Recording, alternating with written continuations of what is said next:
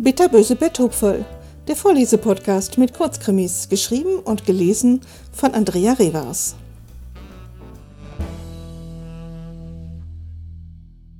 Ordnung muss sein. Leichtfüßig übersprang Heike einen Ast.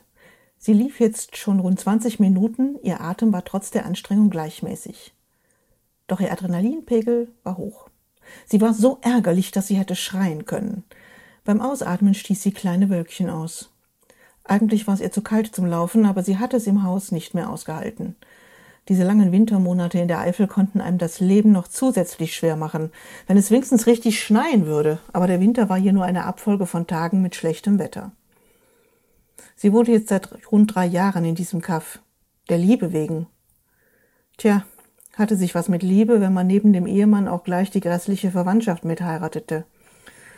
Und dass ihr Göttergatte ein Muttersöhnchen war, der ohne Mamas Zustimmung kaum allein zum Klo ging, hatte sie sich auch nicht ausmalen können, als sie ihn vor knapp vier Jahren auf der Hannover Messe kennenlernte. Damals wohnte sie noch in Köln. Was hatte sie bloß geritten, in die Eifel zu ziehen? Erst heute Morgen hatte Thomas sie noch gebeten, ein wenig netter zu seiner Mutter zu sein. Zu diesem Biest.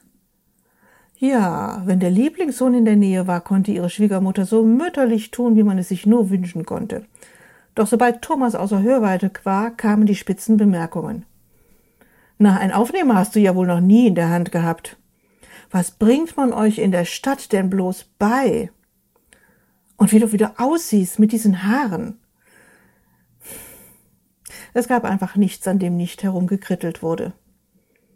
Aber heute Morgen hatte sie echt die Nase voll. Nicht nur, dass sie Thomas so laut angebrüllt hatte, dass die Kinder völlig verschreckt guckten. Sie hatte endlich gehandelt. Ein Blick auf die Uhr. Bereits Viertel vor neun. Wenn alles wie geplant klappte, wäre ihr fieser kleiner Plan schon erfüllt.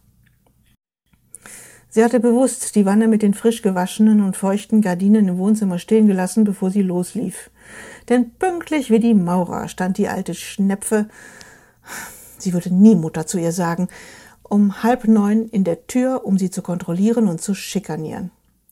Offiziell wurde das natürlich Hilfe genannt, als hätte sie beim Staubsaugen Hilfe nötig. Aber als Städterin war man ja zu doof, um in den Ecken zu kehren. So hatte sie eben erst eine Schraube der Trittleiter gelöst, die sie zum Gardinenaufhängen brauchte, und hatte die Leiter demonstrativ neben die Wanne gestellt. Sie wusste genau, die alte Schnepfe würde nicht widerstehen können, die Gardinen selbst aufzuhängen. Denn Ordnung muss sein. Um ihr anschließend stundenlange Vorhaltungen zu machen. Sollte sie sich doch das Genick brechen. Aber wahrscheinlich würde sich die Alte nur ein paar blaue Flecken holen.